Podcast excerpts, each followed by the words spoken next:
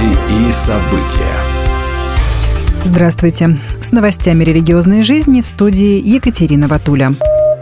4 сентября в Москве в отделе внешних церковных связей Московского патриархата прошло очередное заседание комиссии по международному сотрудничеству Совета по взаимодействию с религиозными объединениями при президенте Российской Федерации.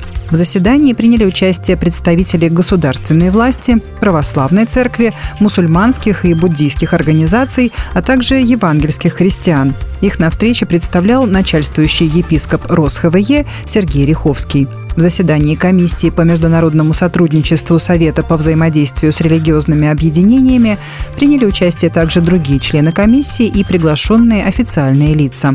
Как сообщает сайт Московской Патриархии, участники заседания обсудили актуальные вопросы повестки дня. Финский политик Пяйви Рясинин снова предстала перед судом за свои библейские убеждения – это произошло во второй раз за одну неделю. Как заявила в интервью сама Рясинин, она надеется на снятие с нее всех обвинений. Бывший министр внутренних дел Финляндии обвиняется в разжигании ненависти за высказывание в Твиттере 2004 года, брошюру того же года и радиоинтервью 2019 года, пишет Christian Today. Тогда ее обвинили в агитации против группы меньшинств – что подпадает под финские законы о военных преступлениях и преступлениях против человечности. В прошлом году окружной суд Хельсинки оправдал Рясинин. Теперь же, после апелляции обвинения, она вновь предстала перед судом вместе с епископом Юханом Похилой, которого также обвиняют в разжигании ненависти за публикацию брошюры, написанной Рясинин. Выступая в суде, епископ заявил, что осуждение греховных поступков не означает сомнения в ценности и достоинстве человека. Как сказал адвокат Рясинин Пол Коулман, мы будем продолжать поддерживать Пяеви и ожидать решения суда о том, действительно ли выражение библейского учения является преступлением в Финляндии. Ожидается, что суд вынесет свой вердикт до 30 ноября завершился визит Папы Римского в Монголию. В субботу 2 сентября в ходе этого визита Папа Франциск принял участие в официальной церемонии на центральной площади Сухебатора, после чего встретился с президентом страны. А вечером 2 сентября провел встречу с духовенством и миссионерами, живущими в Монголии, стране с незначительным, но заметным католическим меньшинством.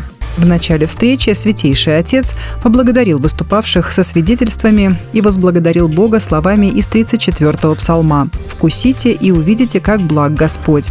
Папа призвал миссионеров в Монголии быть всегда рядом с теми, кому они служат, изучать их язык и любить культуру, а также ничего не бояться, ведь, как гласит тот же 34-й псалом, ищущие Господа не терпят нужды ни в каком благе. Малочисленность поместной церкви – это не проблема, а ресурс, отметил папа в конце встречи. Бог любит малость и любит совершать великие дела через малость.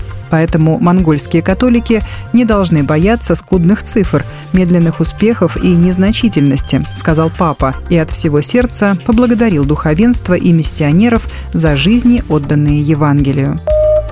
Всероссийская конференция Российской Церкви Христиан Веры Евангельской Пятидесятников, посвященная году примирения с Богом и друг с другом, пройдет в Перми с 6 по 8 октября.